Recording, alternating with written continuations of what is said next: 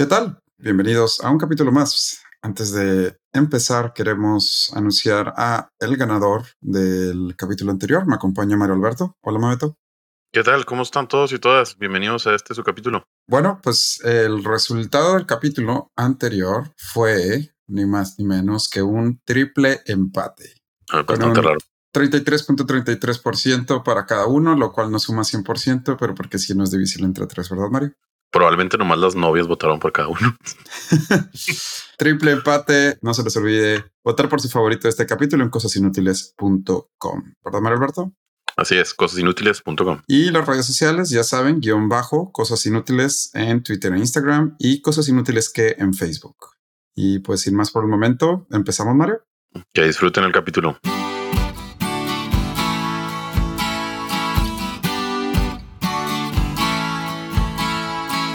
Cosas inútiles que tienes que saber. Donde te enseñamos cosas que no te van a servir de nada, pero siempre es bueno saber.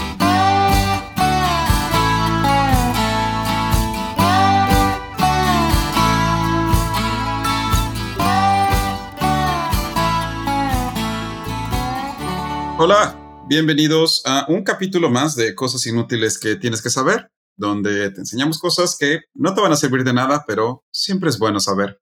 Me acompañan como de costumbre mis hermanos, Mauricio. Hola, hola, ¿qué tal a todos y todas? Un gusto estar aquí. Y mi hermano Mario Alberto, Mabeto. ¿Qué tal? Bienvenidos a este, el doceavo capítulo. Duodécimo, duodécimo capítulo. Doceavo. De hecho, también está bien decir décimo segundo. Décimo segundo, duodécimo, doceavo, no. Ok.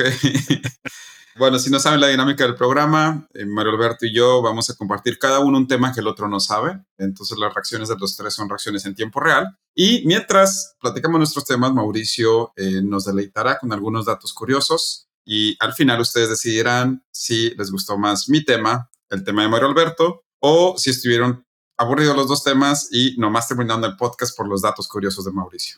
Dijo nadie nunca. Excuse me. Y si quieren votar, pueden ir a votar a Cosasinútiles.com. Así es, cosasinútiles.com. Y no se les olvide seguirnos en nuestras redes sociales, Twitter e Instagram, guion bajo Cosas Inútiles, Facebook, Cosas Inútiles que. Como es costumbre, eh, no decidimos quién iba a empezar, pero como buen jugador de calabozos y dragones, tengo conmigo mi D20, el cual voy a tirar. Y si sale de 1 a 10 empiezo yo, y si sale de 11 a 20 empieza Mario Alberto. Así que vamos a tirar mi D20. No tienes idea de qué está hablando, ¿verdad, Mario Alberto? No tengo la menor idea de qué estoy hablando, afortunadamente. Muy bien, salió 5. Así que me toca empezar a mí. Pero antes de empezar, Mauricio, ¿qué datos curiosos nos tienes preparados para hoy? Claro, con la crisis golpeando los bolsillos y la latente amenaza de desaparecer a un gran equipo de fútbol de la NFL emergente del medio oeste yankee, conocido como Green Bay Packers, en 1923, Alan Bew y Calhoun se les ocurrió la brillante idea de vender bonos del equipo entre miembros de la comunidad para solventar las deudas y evitar la quiebra. y hasta ahora no les ha ido nada mal. Según el sitio oficial de los Packers, hasta 2019, un total de 361.256 ciudadanos comunes y corrientes poseen 5.009.563 acciones de la franquicia. Sí, la gente es básicamente la dueña del equipo, de hecho. Sí. Ah, en lugar de ya me han contado eso. Ajá, en vez de tener un solo dueño de una persona específica, una sociedad o corporación, como en todos los demás casos, en Green Bay, su gente está por encima de toda la pirámide. Los Packers son la única organización perteneciente a una liga mayor profesional estadounidense de carácter público y sin fines de lucro.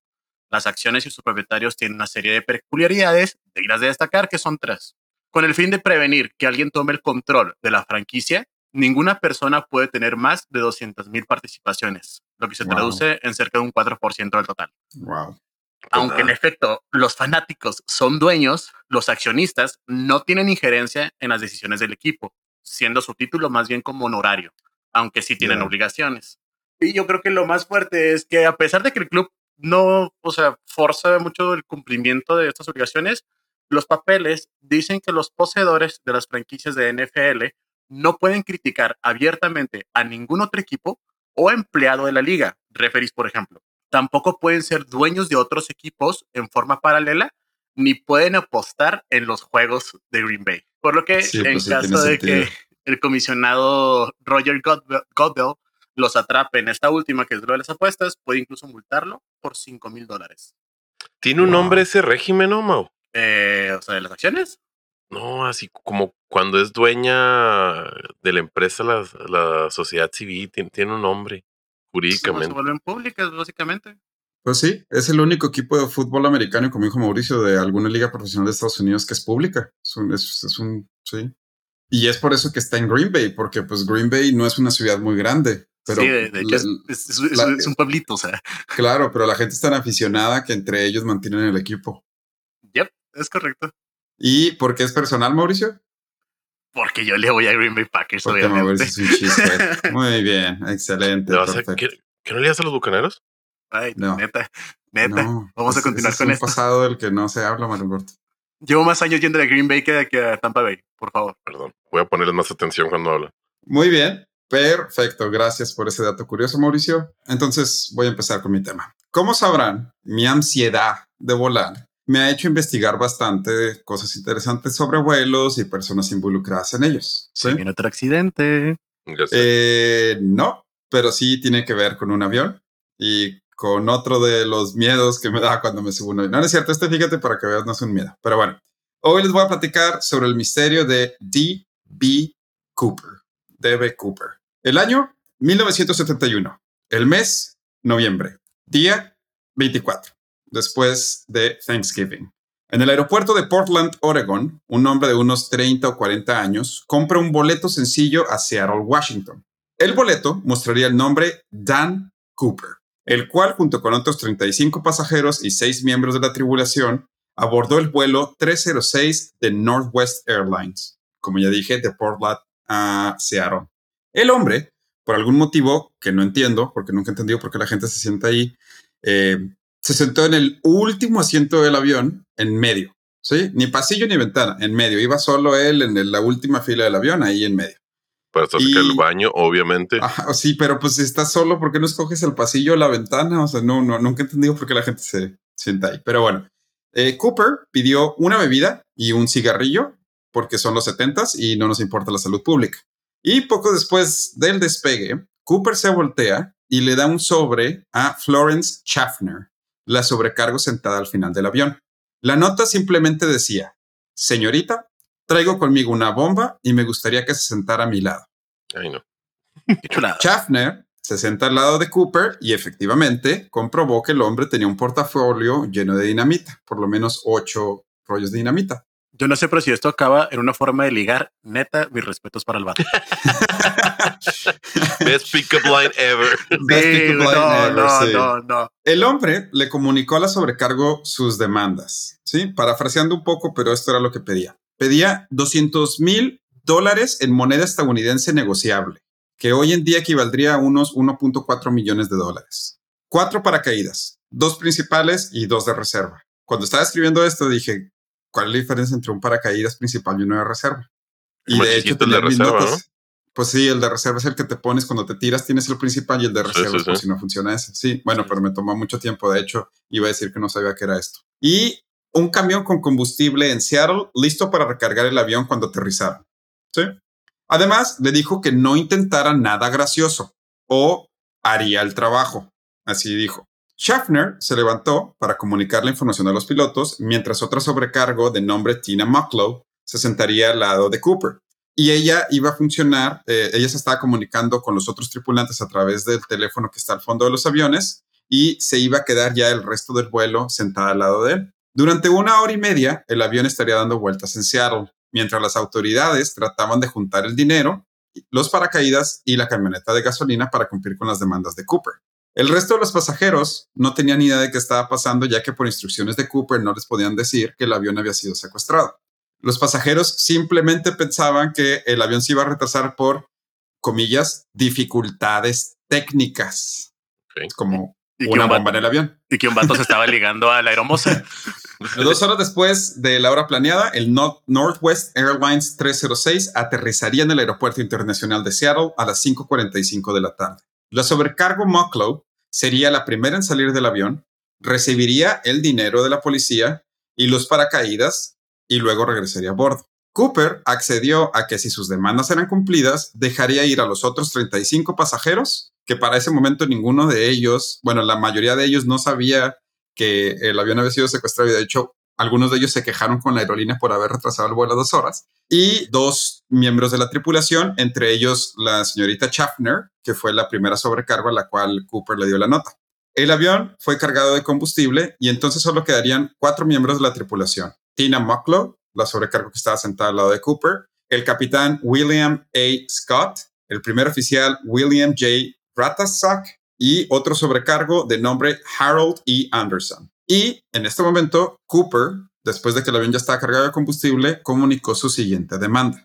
Quería volar directamente a la Ciudad de México. Les pidió que tenían que volar a menos de 10.000 pies, con el tren de aterrizaje afuera, los alerones a 15 grados, las luces de la cabina de pilotos apagada y la escalera ventral del avión, que para los que no sepan, y a lo mejor estoy diciendo barbaridades, pero una escalera ventral es una escalera que se abre en la parte de atrás en medio del avión y que da acceso al avión.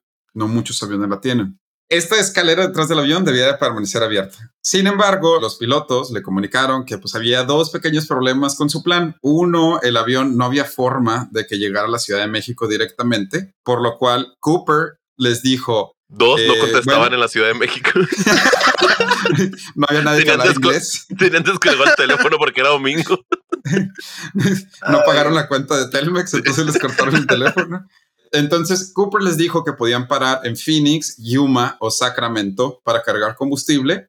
Al final la tripulación lo convenció de que eh, aterrizaran en Reno, Nevada. El segundo problema era que el avión no podía despegar con la escalera abierta. Así que Cooper le pidió a Mucklow que se quedara con él y le enseñara cómo abrir la escalera una vez que ya estuvieran en el aire. A las 7.36 de la noche, el avión despegaría de Seattle. Una vez en el aire, después de que Mucklow le enseñó a Cooper cómo abrir la, escalera, le pidió que se fuera a la cabina de pilotos con los otros miembros y cerrara la puerta.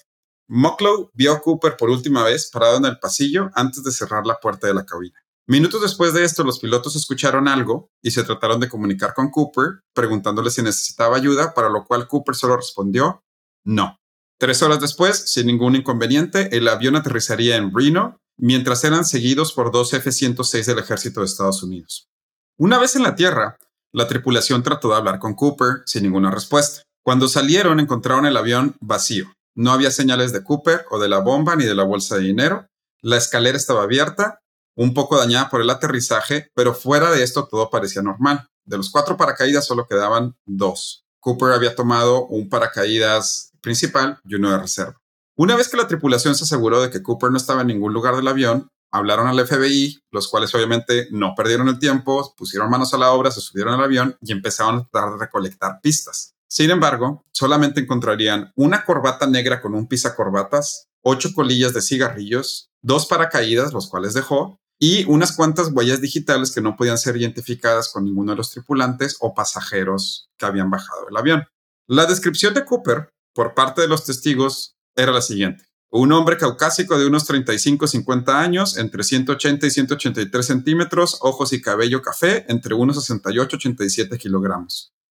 O sea, literal cualquiera de nosotros en este Sí, ya sé, sí, ya sé. O sea, o sea humano. caucásico. Una persona. una persona, así. Entonces, obviamente, sé lo que están pensando y están en lo correcto. Lo más probable es que Cooper abrió la escalera, abrió la puerta saltó del avión con el paracaídas, a pesar de que ninguno de los tripulantes lo vio y tampoco los, los pilotos del F-106 que escoltaban la nave vieron que alguien saltara el avión, como era de noche, se piensa que Cooper debió haber saltado el avión. Eso no es como que bien difícil de hacer, o sea, por la presión, el aire que está entrando del avión, o sea, del avión, o sea, no es como que imposible básicamente. Pues aquí se hizo, punto. Aquí, no sabemos, pero ahorita, ahorita, ahorita vamos a hablar un poco más de eso. Además, los tripulantes mencionaron que en el momento en el que le preguntaron a Cooper que si necesitaba ayuda y que dijo que no, a los pocos minutos sintieron una oscilación en el avión, como si hubieran perdido algún tipo de peso, y ellos piensan que es el momento en el que Cooper saltó. Esto, fue a las 8.05 de la noche. Con esto en mente, las autoridades calcularon que Cooper debería de haber caído en algún lugar a unos 40 kilómetros de Portland, de donde originalmente había salido el avión, si, lo recuerdan. Y ahora van a decir ustedes, obviamente saltó cerca de Portland porque pues es de Portland del señor, ¿no? Pero lo curioso es que Cooper no sabía qué ruta estaba tomando el avión. Para empezar, Cooper pidió que fueran directo a la Ciudad de México. Y luego cuando le dijeron que tenían que cargar gasolina, él dijo ciudades más al centro de Estados Unidos e iban a terminar parando en Reno. Y el piloto le iba a decir, necesitamos una ruta de vuelo y Cooper solo le dijo, yo confío en que tú vas a saber cómo hacerlo. Entonces, la verdad es que Cooper no tenía una manera de saber exactamente dónde estaba, pero bueno. El FBI y las autoridades locales empezaron una búsqueda en los bosques de Washington para encontrarlo, pero no encontraron ni una sola pista, ni un cuerpo, ni los paracaídas, ni nada que apuntara del paradero de Cooper. Un mes después de esto, de una búsqueda sin éxito, el FBI decidió cambiar su estrategia.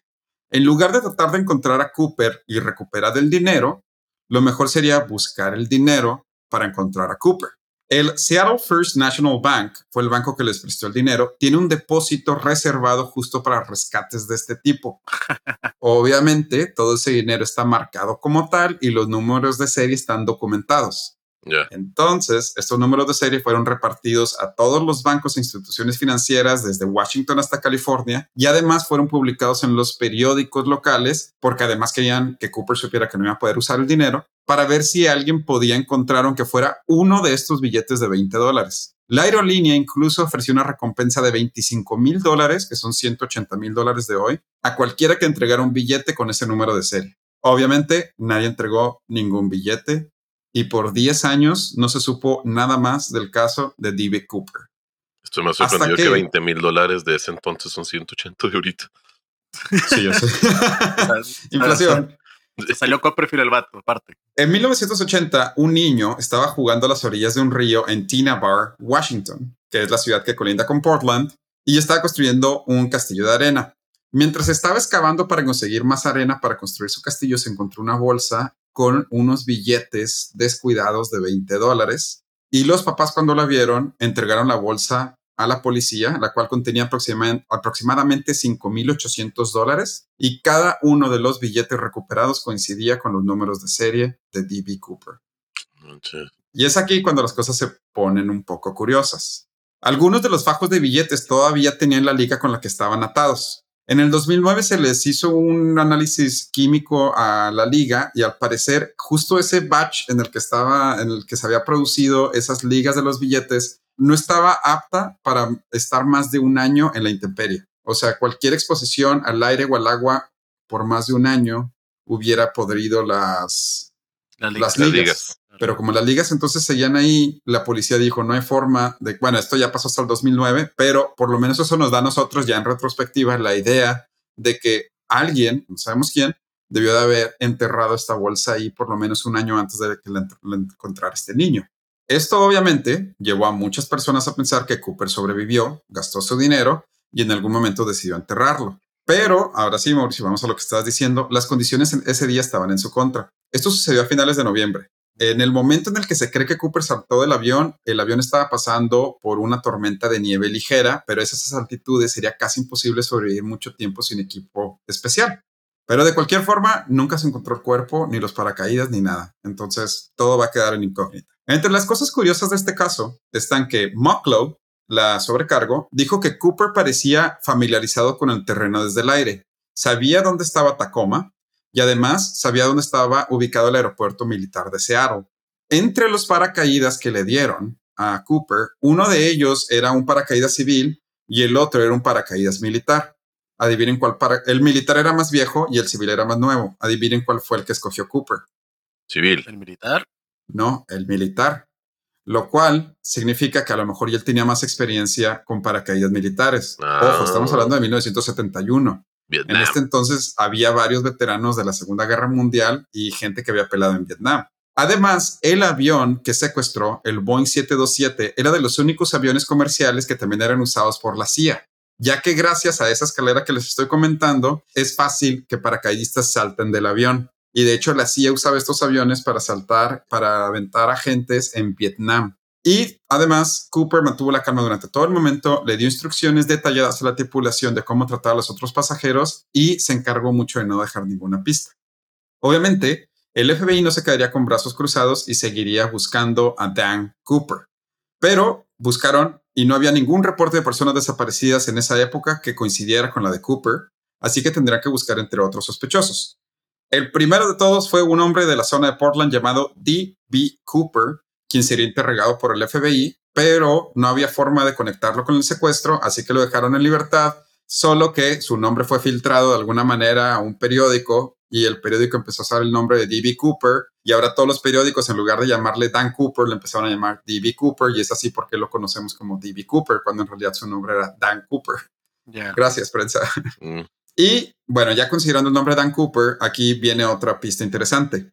Lo más probable es que Dan Cooper fuera un seudónimo usado por este hombre que no sabemos quién es, pero también es el nombre de un personaje ficticio de unas historietas canadienses sobre un piloto que se llama Dan Cooper. Aunque las historietas solo existen en francés, porque son de la parte francesa de Canadá, esto levantó las sospechas de que Cooper podría ser un franco-canadiense y que no fuera de Estados Unidos, dado que la gente decía que su acento era un acento muy neutral y difícil de localizar. Y hay otra cosa interesante. Cuando Cooper pide el dinero, pide moneda estadounidense negociable. Sí, de hecho te iba a preguntar por qué dijo eso. Ajá, o sea, no pide dólares y dicen, pues un, estadounidense o, o, cualquier persona, pues tú nunca tendrías que especificar qué tipo de pesos quieres. Al menos que estés en otro país y no quieres que se confundan con los otros tipos de pesos que existen. Peso mexicano, o sea, nunca dirías peso mexicano. Sí, nunca vas a decirle a alguien, oye, quiero que me des 500 mil pesos mexicanos. Pues si estás pues en México y dices 500 mil pesos, se da por sentado. Si estás en Estados Unidos y pides dólares, pues son dólares. Pero bueno, es solo para que vean el tipo de pistas que esas son de las únicas pistas que tenía el FBI. Así que eh, hay una lista interminable de, obviamente con la descripción que, que, dieron la gente, hay una lista interminable de sospechosos, pero quise mencionar algunos de los que siento que son dignos de mención. El primero, Kenneth Christensen, quien había formado parte del ejército, tenía 45 años al momento del secuestro, era zurdo, porque para este momento el FBI pensaba que Dan Cooper era zurdo, trabajaba para Northwest Airlines al momento del secuestro, llegó a ser piloto de avión y su hermano revelaría que antes de morir, Kenneth le dijo que tenía un secreto muy importante que no le podía decir. Una vez que Kenneth falleció, su familia encontró una cuenta bajo un seudónimo con más de 200 mil dólares. Wow. Sin embargo, Kenneth es un poco más chaparrito que la descripción y no sé, o sea, hay, muchas cosas que no, que no, coinciden con la descripción, pero bueno, ese es uno. Otro sería Richard F. McCoy Jr quien en 1972 secuestró un Boeing 727 usando un seudónimo, amenazó de tener una bomba, entregó sus demandas en un sobre, dijo que no intentara nada gracioso, pidió 500 mil dólares en efectivo, pidió cuatro paracaídas para después tirarse de la escalera de atrás del avión en Utah. Modus operandi específico. O sea, lo mismo. McCoy había peleado en la guerra de Vietnam él sí sobrevivió a la caída, por lo que sabemos. Digo, no sabemos qué le pasó a Cooper, pero McCoy sí sobrevivió a la caída, aunque sería atrapado dos días después. McCoy, y no confesó que él haya sido, me imagino, Cooper. McCoy murió sin confirmar ni negar si él era D.B. Cooper o no. Sin embargo, McCoy parecía ser más experimentado en paracaidismo que Cooper Ninguno de los sobrecargos lo identificó como el hombre que secuestró el avión un año antes y McCoy tendría no, 29 años en ese momento. Y si se acuerdan de la descripción, casi todos decían que tenían entre 45 y 50. Mm. Sí. O sea, entonces, pues, descartado McCoy. El último sospechoso que quiero mencionar se llama Dwayne Weber, quien en su lecho de muerte le dijo a su esposa, te tengo que confesar un secreto. Yo soy Dan Cooper.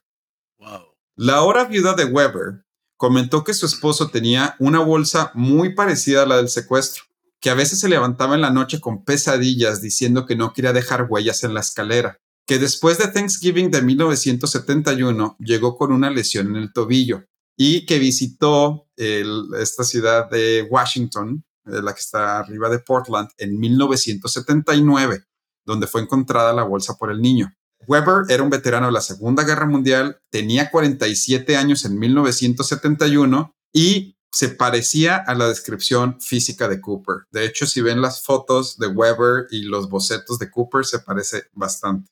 ¿Cuál es el problema?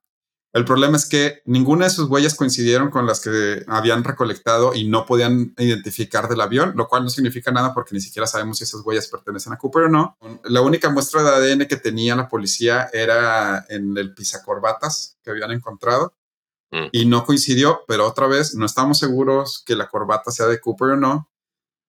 Y la única otra parte de la que se puede sacar ADN es de las colillas de cigarro, pero que no saben qué. Las colillas de cigarro se perdieron en la investigación, obviamente. wow. Entonces, pues nunca sabremos si Dwayne Weber era D.B. Cooper o no. Hay muchos más sospechosos, corté la lista por el tiempo, pero la verdad es un tema muy interesante. El caso fue, ¿Nunca llegan a México? No, nunca llegan a México. Cuando aterrizan en Reno, Cooper ya no estaba. El caso fue oficialmente cerrado el 8 de julio del 2016 para, para que el FBI se pudiera enfocar en otros casos y quedará, como siempre, como un caso sin resolver en el cual nunca sabremos qué pasó con el dinero ni quién es Dan Cooper. Vaya. Órale. Ok. Así es. Pero entonces se gastó o no se gastó el dinero. Pues no sabemos, por lo menos sabemos que del dinero que le dieron, la bolsa que encontró este niño nomás tenía 5.800 dólares. 5.800 de 200.000. O sea, Pero, alguien sí encontró ese dinero. Punto. Sí. Pero, ¿qué? ¿Para qué entierras el que 5%? Pues, pues, no, digo, hay puras teorías. Lo que dicen es que a lo mejor para ese momento ya Cooper estaba muy paranoico de que fueran a encontrar sus billetes y ya mejor no quería utilizarlo, este, o que ya no tenía forma de deshacerse de él de alguna manera que no levantara sospechas. Lo que sí no entendí más, más que nada es como para qué publicas de esa manera lo de los números de los billetes. O sea, si ya lo tienes tú, ah. deja que se gaste el dinero. Yo sé, pero o sea, si ya tienes tú los números, deja que se gaste el dinero y velo rastreando. Es menos, es el 2.5%. O sea, ya te gastaste el 97.5%. Ah, déjame entierro el último 2.5%. Bueno, pues nunca sabremos porque no ni siquiera sabemos quién es Cooper. Pero. Vaya, vaya. Pues sí, digo, hay muchas cosas muy raras en este caso. Hay todo tipo de teorías. Hay teorías que dicen que a lo mejor alguien se encontró con el cuerpo de Cooper y la bolsa y decidió enterrar a Cooper con todas las cosas para que no hubiera pistas de dónde cayó. Obviamente escarbaron enseguida de donde la niña encontró esos. Ah, sí, claro, sí, donde el niño encontró, sí, no encontraron absolutamente No voy a ser que enseguida estaban los otros 90, 195 mil dólares. Sí, no, no, no, escarbaron al lado porque de hecho ese río, la parte de tierra del río había sido extendida en el transcurso del accidente. O sea, en esos 10 años habían como que estaban haciendo otras construcciones en otra parte del río y la tierra que les sobraba la empezaron a tirar ahí. Entonces no saben si la bolsa estaba enterrada en esa, en, ese, en esa tierra que escarbaron de otra parte y luego la vinieron a tirar acá, o si quien sea que la guardó ahí, la guardó ahí. Lo que sí dicen es que después de las pruebas del 2009 sería muy difícil que la, el dinero hubiera llegado ahí sin intervención humana por las ligas. Mm. Pero bueno, no mató a nadie, no dañó a nadie. Chido. Nada, absolutamente nada, no pasó nada. De hecho, la gente que estaba en el avión ni siquiera se enteró de que el avión había sido secuestrado hasta que la policía les empezó a preguntar cosas. Eh, los únicos que... De hecho, hay cosas bien interesantes. Dicen que Cooper pidió cuatro paracaídas para que no le dieran uno falso. Porque si pides cuatro, pues porque si pides cuatro paracaídas es porque te vas a llevar un rehén. Ah, nunca hubiera pensado eso. De hecho, la policía pensó ponerle un paracaídas falso, pero como existía la posibilidad de que quisiera los cuatro para llevarse un rehén, no se quisieron arriesgar a que alguien se llevara un paracaídas falso. neta, acabo de tener un, blow mind de que ni idea, güey. De jamás, se, jamás se me hubiera ocurrido eso, güey. Yo hubiera pedido uno azul. que tenga algo tipo de Superman, por favor. por favor. Y me mandan el tutorial de YouTube de cómo usarlo. Bueno, pues esta es la historia de DB Cooper. Muy bien, antes de irnos al corte, eh, iba a decir corte comercial, pero no. Si alguien quiere comerciales, todavía no monetizamos. Mauricio, ¿nos quieres dar un dato curioso antes de que nos vayamos al corte? Claro que sí. La historia de la manzana de Newton es posiblemente una de las historias más conocidas y difundidas en la historia de la ciencia.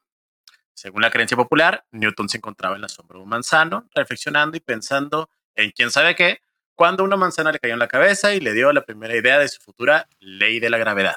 El manuscrito que relató originalmente la historia de cómo el científico británico inspiró sus teorías físicas a partir de la famosa manzana, momento conocido como el Eureka de Newton, forma parte de una biografía del científico escrita por su amigo William Stukeley en 1752. En enero del 2010, este manuscrito salió por fin a la luz por primera vez de los archivos de la Royal Society de Londres. Hasta ahora había permanecido oculta en los fondos de la antigua Sociedad Científica Londinense hasta el año de su 350 aniversario. Muy bien. Según explicó Martin Rees, presidente de la organización en el momento de la publicación, cargo que también ocupó Sir Isaac Newton, el biógrafo de Newton, William Stukeley, era, era amigo y conocido del científico y fue testigo de sus reflexiones en torno a la teoría de la gravedad. Ambos efectivamente solían sentarse bajo la sombra de los manzanos que el científico tenía en el jardín de su mm. casa y pasar horas reflexionando y debatiendo sobre la actualidad científica del momento. En un extracto del libro La vida de Sir, Sir Isaac Newton, Stukeley describió me dijo que había estado en esta misma situación cuando la noción de la gravedad le saltó a la mente. Fue algo ocasionado por la caída de una manzana mientras estaba sentado en actitud contemplativa. ¿Por qué esa manzana siempre desciende perpendicularmente hasta el suelo? Se preguntó a sí mismo. Así que efectivamente es un tema que muchas personas creían que era como una, un romanticismo de, Newton, de, de, su teoría de la gravedad, pero no, efectivamente en la biografía escrita por su amigo se describe que es real que cayó una manzana y esta duda fue lo que lo sacó. No, yo no creo. No, ni yo. Bueno, díganle eso a, la Royal Society. Eh, eso que le cae en la cabeza, eso es mentira. O sea, eso sí, no pasó. Eso no, no, no, no. Aquí, aquí lo que dicen específicamente en el manuscrito es, me dijo que había estado con la misma situación, reflexionando acerca de eso. Fue algo ocasionado por la caída de una manzana mientras estaba sentado. Porque esa manzana siempre cae descendiente particular, perpendicularmente hasta el suelo. Nunca habla de su cabeza. Eso es cierto. No te creas, pues. No sé. Está, muy romántico, pero. Sí, está muy romántico. Bueno, ¿qué quieren que les diga? Es rollo Society. bueno, vamos a un corte y regresamos con el tema de Mario Alberto.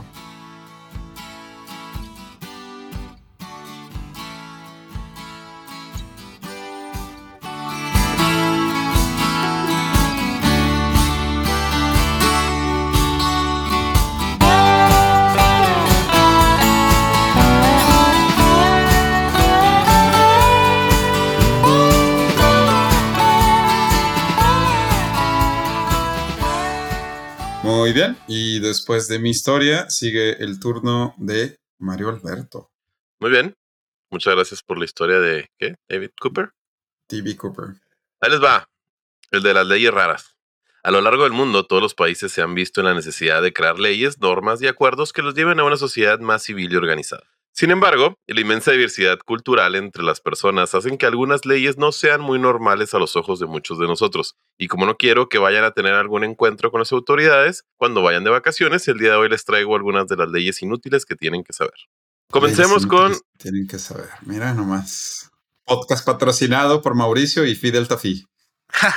nice. Ah, Fidel Tafí, no me acuerdo de esa madre. Filos de casca y filosofías, por favor. Sí, sí. Chingo de Sí, sí, sí, Comenzamos con Inglaterra, donde técnicamente es ilegal estar borracho en un bar. Ok. No, no, estoy muy, seguro de esto, pero si yo voy a un bar, o sea, pretendo ponerme borracho, ¿no? Técnicamente estar borracho en un bar es ilegal. Así que ni lo piensen, pues porque no puedes estar borracho en un bar, así dice la ley. No puedes tomar, no te embriagues. Bueno, así que ni lo piensen, sobre todo si son carpinteros y traen consigo un pedazo de tabla, ya que es ilegal caminar por la banqueta con una tabla. Ay, ay, es cierto. Muy bien. También, y yo sé que todos tenemos el sueño de vestirnos con armadura algún día, pues les tengo una mala noticia. Sí pueden ponerse una armadura, pero no si son miembros del Parlamento y quieren presumirse a sus amigos en Inglaterra es ilegal usar armadura en el Parlamento. Qué bueno que ni tengo armadura ni soy parte del Parlamento inglés. Pues yo, yo estoy seguro que aquí en San Lázaro sí puedes llegar con armadura y nadie te la hace. Muy probablemente. Continuando con la tierra de Harry Potter. Mucho cuidado si para la cena les encargaron salmón, ya que en Inglaterra es ilegal andar caminando con un salmón de manera sospechosa. No es cierto esto. Ay, no. Muy bien. Ahorita que termines con Inglaterra, yo tengo una ley, que un derecho que tienes en Inglaterra que ahorita quiero platicar. Continuando con la isla favorita de Hitler, nos vamos al norte. Vaya. Chiste cultísimo. a la tierra del legendario William Wallace. Aquí mi amigo el gordo, tú sabes quién eres, no tendría su típico problema de andar buscando un baño público, ya que en Escocia, si alguien toca tu puerta solicitando el baño, es ilegal no dejarlo pasar. ¡Qué chula! Sí. Déjame, déjame hago un paréntesis porque el que yo iba a decir tiene algo que ver con eso. Hasta donde tengo entendido, en Inglaterra es ilegal orinar en la calle, pero no si eres hombre y pones tu mano derecha encima de un carro y le dices al oficial que en realidad ya no te podías aguantar. Y también si estás embarazada. Vaya. Sí. En, Valen- en Valencia era bien común eso, güey, sí. Sí, pero nadie dice que fuera legal o ilegal. Era, era Ah, una zona gris. ¿Sabían que aquí en México raro. realmente, aquí en México realmente no te pueden detener por orinar en vía pública? No te, tienen que dar, li- te tienen que dar literalmente un, un ticket personal en el cual te citan para tener una audiencia con un juez al día siguiente o cuando esté disponible para poder este, justificar que ya no te puedes aguantar. Ah, es como el Pues- típico que platican los profes de derecho. de- ¿Sabían que en México no es ilegal andar desnudo? No, eso, ¿Por eso qué lo investigué porque mis amigos los metieron una vez a la cárcel por eso. Bueno, siguiendo con Escocia y sus legendarias faldas a cuadros, ¿te has preguntado qué ropa interior debes usar cuando traes una de esos tipos de faldas? No trae Mm. ropa interior. Exacto. Pues la respuesta es simple, nada. La regla no escrita es que la regla no escrita es que debes andar como Buda te trajo al mundo. Y de hecho, la tradición dicta que si te descubren con ropa interior, debes pagar dos cervezas al que te descubrió. No es Mira cierto. Sí, no, Ah, no entiendo cómo te descubren. No entiendo Había cómo- tantas preguntas. De hecho, sabes que creo que para el momento en el que alguien te descubre, ya no le tienes que invitar las dos cervezas. O sea, ya salen sobrando las estás, dos sí, ya, ya, ya, ya estás en otro, ya estás en, en el otro paso. Ya las cervezas ya no las necesitan. Pero bueno, dejemos la isla de los Beatles y nos vamos con su hijo rebelde amante de las armas, USA. En el estado de Arizona, para ser más precisos, tenemos algunas leyes dignas de estar el día de hoy en el podcast. Comencemos con el hecho que hasta principios del siglo pasado era ilegal cazar camellos. Ah, ok. Sí, los camellos endémicos de Arizona. Sí, se dan un chorro, ¿verdad? Los camellos. Oye, pero es que no hay, sí, pero no los cases. Bueno, pero si llega a ver, Pero si llegara a haber camellos, no los debes cazar. no los vayas a cazar. Ah, no te creas, es que eh, a, a principios de ese siglo convencieron a- al, no sé, gobernador en turno que trajeran camellos porque era desértico y están y para Mm. ayudar a transportar. Entonces, Apar- unos se, unos se les escaparon, tuvieron crías y, y así. Aparte, Entonces, estamos hablando de la tierra a la que literalmente donde no había caballos, ahorita hay caballos salvajes. O sea, Ah, sí, sí, hay caballos. no, na- Así es. nada me sorprende. Que, eh, ok, paréntesis, dato curioso, los caballos en realidad son endémicos de Norteamérica. Con el estrecho de Bering cruzaron a Eurasia, pero con el derretimiento de los polos después de la era de hielo se extinguieron en Norteamérica. Sapiens, ¿eres tú? En el condado de Maricopa era ilegal que vivieran más de seis mujeres sin parentesco en la misma casa. Pero Ok. fíjate, Ok. es, es- es- está bien interesante. Imaginen Sí, por qué. Pues, pues por las casas de prostitución. Exacto. Ay, qué perra, mi amigo. Eh, qué pedo, abogado. Qué- el abogado No, se quedó perdón, el, abogado, yo- el abogado. Sí, sí. Eh, soy mercantilista corporativista, espérate. Y yo, y yo hago aplicaciones para iPhone. Sí. Ya les va. Mi favorita. Es ilegal dejar que tu burro duerma en la bañera. es Y ilegal dejar que tu burro duerma en la bañera. Sí, puedes tener un burro y una bañera, pero no puede dormir el burro en la bañera. la razón. En una ocasión se reventó una presa haciendo que se inundara parte de la ciudad. Cuando llegó el agua, arrastró la bañera con el burro arriba, llevándoselo río abajo, lo cual hizo que la policía local y voluntarios pasaran bastante tiempo rescatando al burro surfista, por lo que Oh, Arizona optó en 1924 en crear una ley que- para que esto no volviera a suceder. Ay, pobre burrito. Sí, pues, pero sí lo salvaron, Ah, bueno. Menos mal. menos mal. Ahí les va. Wow. Los que han tenido el gusto de visitar Arizona sabrán que los calores son del diablo. Y debido a que esto puede llegar a ser una amenaza para la salud, si no estás bien hidratado, por lo que en Arizona es ilegal negarte un vaso de agua, o bien es ilegal no permitirte usar los bebederos en los restaurantes. De hecho, no te pueden vender un vaso de agua. ¿Qué hizo Starbucks? Se libró de esta ley explicando que no estaban cobrando el agua, sino el vaso en el que te lo servían. Nice. capitalismo eres tú. Capita. Qué chulada. Continuando con nuestro primo rico del norte, pasamos al estado más poderoso, California. Paréntesis. ¿Ustedes saben que California no es el estado más rico? No es Texas, No, tampoco. ¿no? No. ¿Nevada? Es medio. No, Nevada este güey. Te no dijiste Ohio, cabrón. Wyoming. Bueno, y así no sé qué quieres que haga. Sí, güey, de mamá. Nebraska. la- No, es ¿Qué Maryland. crees? Maryland. Maryland. Que hay en Maryland. Perdón. Pues imagino que muchos ricos. Pues maybe. No, no sé. No, no, yo no lo conozco. Ravens.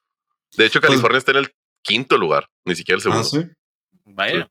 Pues puede ser que en Maryland vivan muchos de los políticos ricos de Washington, DC. Tiene, tiene sentido. Pero bueno, vaya. continuando con California y sus leyes raras, es ilegal que los carros autónomos vayan a más de 96 kilómetros por hora. Ah, Es ilegal que las mujeres manejen en bata de baño. Wow. ok. Eso es un poco misógino, pero bueno. Ah, está bien chido este. Es ilegal tener focos de Navidad puestos en las casas después del 3 de febrero. No es cierto dice mi esto, mamá. o sea, no es cierto La, mul- la multa son de 250 dólares. ¿Por día? Ah, no sé. No me Bueno, alguien que, le avise, alguien que le avise a mi mamá porque... En los Reyes Magos siempre saludan. En Long Beach es ilegal poner algo que no sea un carro en un garage. Eso sí tiene sentido. Ah, Los tejanos o sea, estarían muy molestos. Sí, los tejanos están molestos. O sea, no puedes, no puedes parquear tu, tu lanchita ahí. No puedes decir parquear primero. Para empezar. A ver, empecemos empezar. por lo primero. Nunca dices parquear. No puedes estacionar puedes- tu lancha Muy ahí. bien, entonces. Sí, también no puedes tener tu nevera ahí, supongo. Tendría sentido. Por eso te digo que los tejanos estarían muy enojados. Muy, sí. Ahí les va. En Los Ángeles está prohibido lavar el carro de tu vecino sin su permiso. Pues, en la pues ciudad. sí. Pues sí, sí, es la que Pues sí, sí. Pues que no son tuyas. En la ciudad de Beatle no puedes usar botas vaqueras si no tienes por lo menos dos vacas. Chihuahua llora con esto. Sí, sí. La feria Toda- ahorita se siente personalmente atacada. Toda la prepa 2030 cae. Ah. En la ciudad de Arcadia, los pavorreales tienen el derecho de vía. Es decir, te tienes que parar si pasa un pavo real. Ellos la tienen libre siempre. Muy bien. El Muy pavo bien. real tiene más derecho que los bretones entonces. Sí, Así totalmente. es, obviamente. Vaya. En Walnuts es ilegal volar un papalote a más de 10 pies. En Long Beach es ilegal maldecir en un minigolf. En un golf está bien, pero en un minigolf un- no.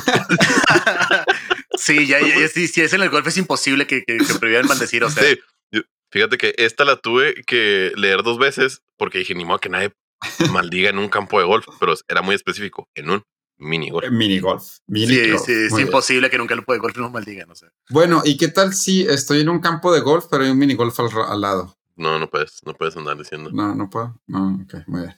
¿Qué Ahí les va. En Berkeley es ilegal chiflarle a tu canario perdido antes de las 7 de la mañana. Pues tiene sentido, no queremos estar despertando gente. Chiflar De hecho, la las 7 de la mañana se me hace muy temprano, ¿eh? No le puedes hablarle a tu canario perdido antes de las 7. Ay. Ok, ahí les va. Pasear un elefante por Market Street en San Francisco es ilegal, a menos que traiga una correa. No, no es, no, no es cierto. No, no es cierto. ¿Qué? ¿Yo qué quieres que haga? Así dice, así dice en la página. ¿Especifica dónde tiene que estar la correa del elefante o puede ser en la pata, en la trompa, en el cuello? ¿no?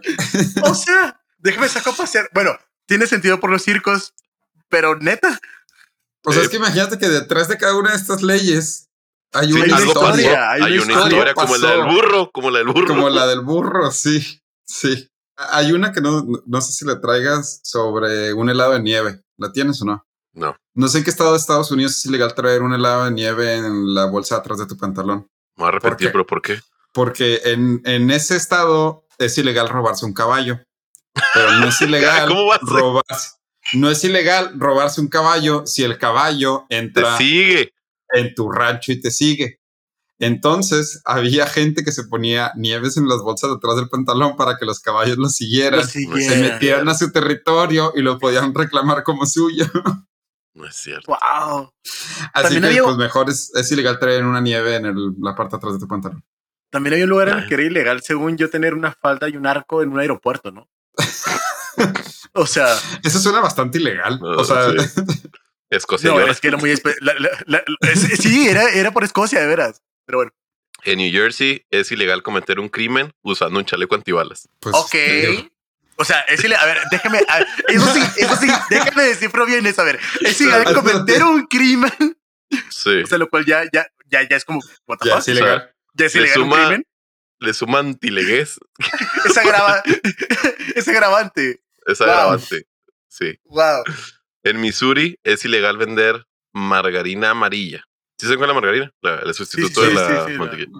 Ok, Sí, no puedes de- vender margarina amarilla para que no la confundan con la mantequilla. Para proteger a los productores de, de mantequilla.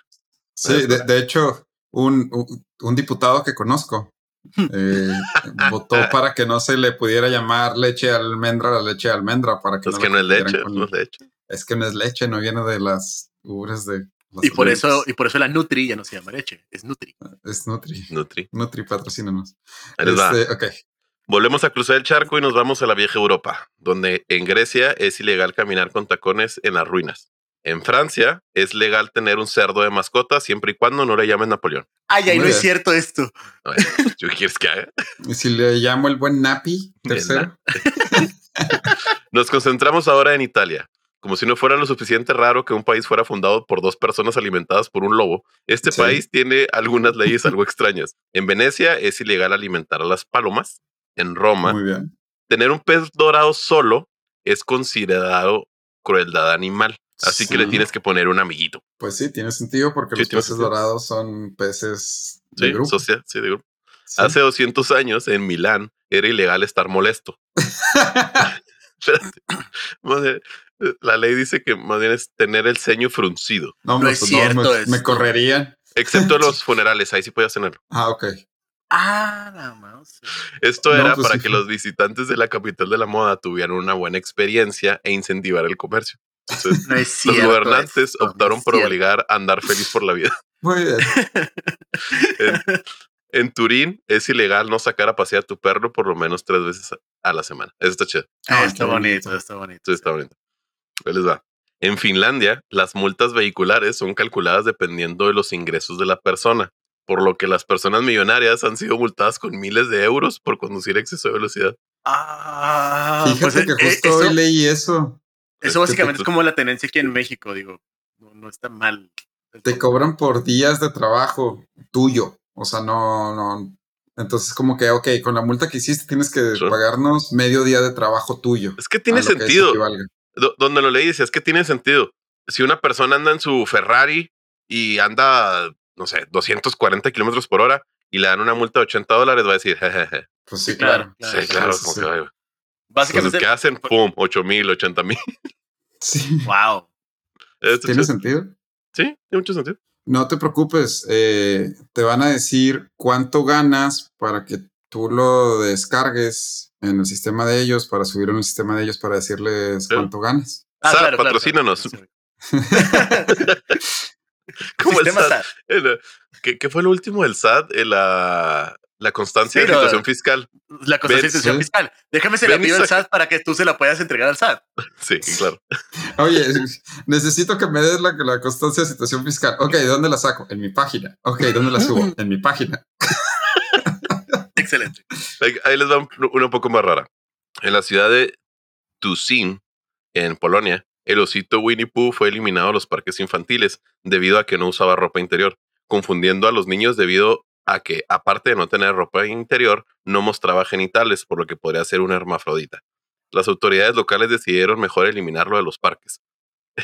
Esta norma no solo pasó en realidad, sino que está grabada por unos consejeros quien al no poder creer que la discusión oficial se centrara en los pantalones de Winnie Pooh, decidió grabar la conversación y mostrarla al mundo.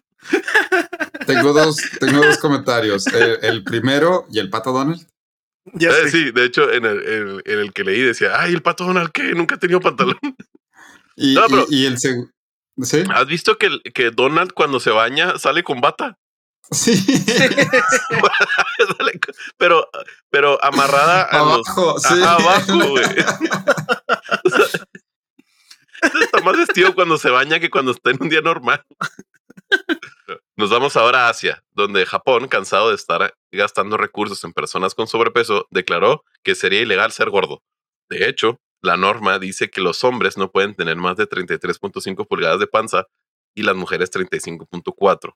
Obvio no es de que te vayan a llegar con una multa a la casa, pero sí hay programas especiales que acuden a las empresas a medir la cintura de los trabajadores, por lo que el gobierno sí puede sancionar de manera económica a las empresas si no hacen que sus trabajadores sean más sanos y reduzcan la panza. A ver, a ver, a ver. Aparte de que me siento muy ofendido al respecto, La segunda parte que voy a decir es, ¿y, los humos qué? O sea... Ah, sí dice eso, sí, sí dice que eh, eximiendo, exi... E, eximiendo a que sea por cuestión de una ah, situación deportiva, etcétera, etcétera. Ay, ay, o sea... No, está bien. Hay un, hay un video de, de, los, de los primeros casos donde va el gobierno a las empresas y los miden y así. Está bien padre. Wow. Dato, curioso pues. que, dato curioso que siempre te va a platicar nuestro papá cuando hables de deportistas y edad. Los humos son los deportistas que viven menos. Ah, sí. Cierto. Sí, obvio. sí. Siempre. Son, ¿Sabes cuál es el deportista que vive menos? Los. Ah, y los linieros, sí, los linieros de fútbol americano. Ah, y luego los linieros, ya después ya vienen los linieros. Sí, sí. Muy bien, Mario. En Ontario, Canadá, puedes fumar marihuana siempre y cuando no lo hagas arriba de un árbol. Ok. No vaya a ser que te caigas. No, ya que en esta provincia es ilegal escalar árboles. No es cierto. Ah, ok. No es cierto. Puedes fumar, pero no puedes escalar árboles. Muy bien. En Singapur, el departamento local de limpieza tuvo muchos problemas quitando a los chicles pegados en las banquetas, así que mejor prohibió mascar chicle. Muy bien. Esa, es muy famosa. En Samoa es ilegal olvidar el cumpleaños de tu esposa. Ah, la vamos. Ha de solucionar muchos problemas maritales. En los Emiratos Árabes Unidos es ilegal maldecir. Y esto no solamente en público, también aplica para los mensajes de texto y redes sociales. Hubo una época en Australia donde no podías cambiar un foco si no eras un técnico especialista. Esto. Australia, el país donde pelear con emus eh, termina en fracaso y no puedes cambiar focos tú mismo. Para terminar, les traigo algunos países y sus regulaciones con el alcohol. Por ejemplo, en Bolivia puede ser una mujer casada e incluso ir a un bar, siempre y cuando no pidas más de una copa, porque si pides más de una copa, puedes ponerte medio. De algo. Sí. Muy bien. En la República Central de África puedes tomar desde los 15 años. En Austria, Cuba, Dinamarca, Alemania y Suiza, obviamente puse los más famosillos, ¿eh? No puse así. Desde los 16. Caso contrario que en el país de Eritrea hasta los 25 años. Y si crees que eso es malo, en Afganistán, Irán, Kuwait, Pakistán, Arabia, Arabia, Saudí, Arabia Saudí, Somalia, Sudán y Yemen, no puedes tomar at all. Sí. Es ah, ilegal tomar. Es sí, ilegal sí, tomar. Por, sí, por la religión. Espérate, ese está muy chido. Y en. Ah, está bien raro esos países. Burkina Faso. Burkina Faso. Ah, bueno, esa. Djibouti. Guinea-Bissau, Timor, Timor-Leste. Timor del Este. Ah, ¿cómo sabes? Dato curioso. Timor del Este se llama en portugués, o sea, el nombre de Timor del Este viene de Timor-Leste, por, pero Timor significa este en el idioma de los locales. ¿Entonces se llama este este? Se llama este este, porque cuando los portugueses decían, ah, ¿cuál es ese? Y le decían, ah, es el este. Y ellos decían, ah, bueno, pues Timor, y es una isla. Y cuando la dividieron, la de la izquierda ya no se llama Timor, pero la de la derecha, pues los portugueses dijeron, pues esto se llama pues es el Timor del Este, entonces se llama este-este. Vaya, vaya. Pero bueno, ok. Bueno, Timor-Leste, Togo, Banat, Banauto y Western Vanuatu y Western Sahara. Ahí no hay edad mínima legal. Puedes tomar desde nacer. Wow. Muy bien. ¿En dónde, en dónde, en dónde es eso? Pues el más famosillo, el más famosillo de estos es Togo, yo creo. Probablemente. Creo que una vez nos tocó contra ellos en el fútbol. Tal vez. Sí. Tengo ahí como que una ligera. Y pues bueno, esto fue un recuento de las leyes más extrañas que pude encontrar en. Tengo bastantes fuentes, los voy a poner ahí abajo si quieren checarlas. Las de California fueron las más graciosas de todos y lo saqué de una página oficial, lo, fue, lo cual lo hace más. Una página oficial de California. Muy bien. Perfecto. Mauricio, ¿nos quieres dar un dato curioso antes de ir al último corte? Claro, es muy corto de hecho, pero Luis Fernando, tú específicamente que sabes tanto de Nueva York. Sabes, sabes que es la Gran Manzana, ¿cierto? Sí. ¿Y sabes qué es New Orange? New Orange. ¿De Nueva California?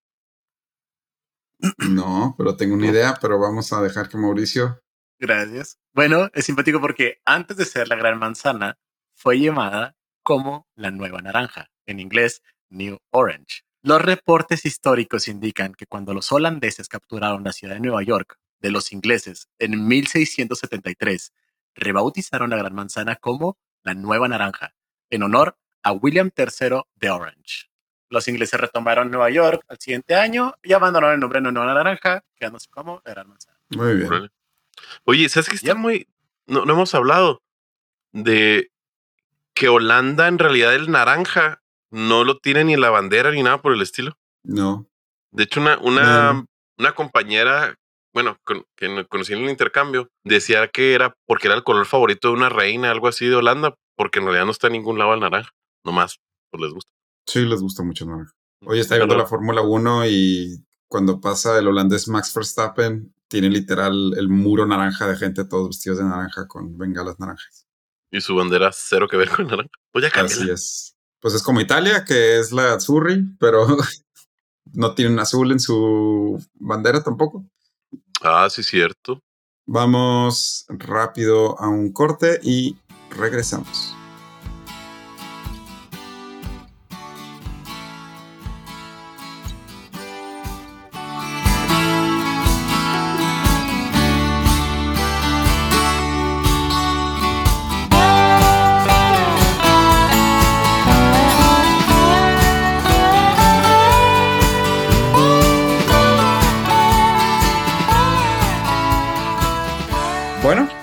Esto fue el duodécimo capítulo de Cosas Inútiles que tienes que saber. A partir del próximo capítulo les traeremos algunos cambios. No se les olvide votar. Cosasinútiles.com, a ver qué capítulo les aburrió menos. Y seguimos en nuestras redes sociales. Guión bajo Cosas Inútiles. Y Facebook, Cosas Inútiles que. Así que eh, si nos pueden seguir y pues nada, hasta luego. Nos vemos, cuídense mucho. Muchas gracias, nos estamos viendo. Hasta